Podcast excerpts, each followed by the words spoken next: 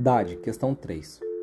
O artigo 6 ali diz que a disciplina policial militar é a rigorosa observância, o acatamento integral das leis, regulamentos, normas e disposições, traduzindo-se pelo perfeito cumprimento do dever por parte de todos e de cada um dos componentes do organismo policial militar, são manifestações essenciais da disciplina. Exemplo, a correção de atitudes, a obediência pronta às ordens dos superiores hierárquico, a dedicação integral ao serviço, a colaboração espontânea, a disciplina coletiva e a eficiência da instituição, a consciência das responsabilidades, a rigorosa observância das prescrições regulamentares.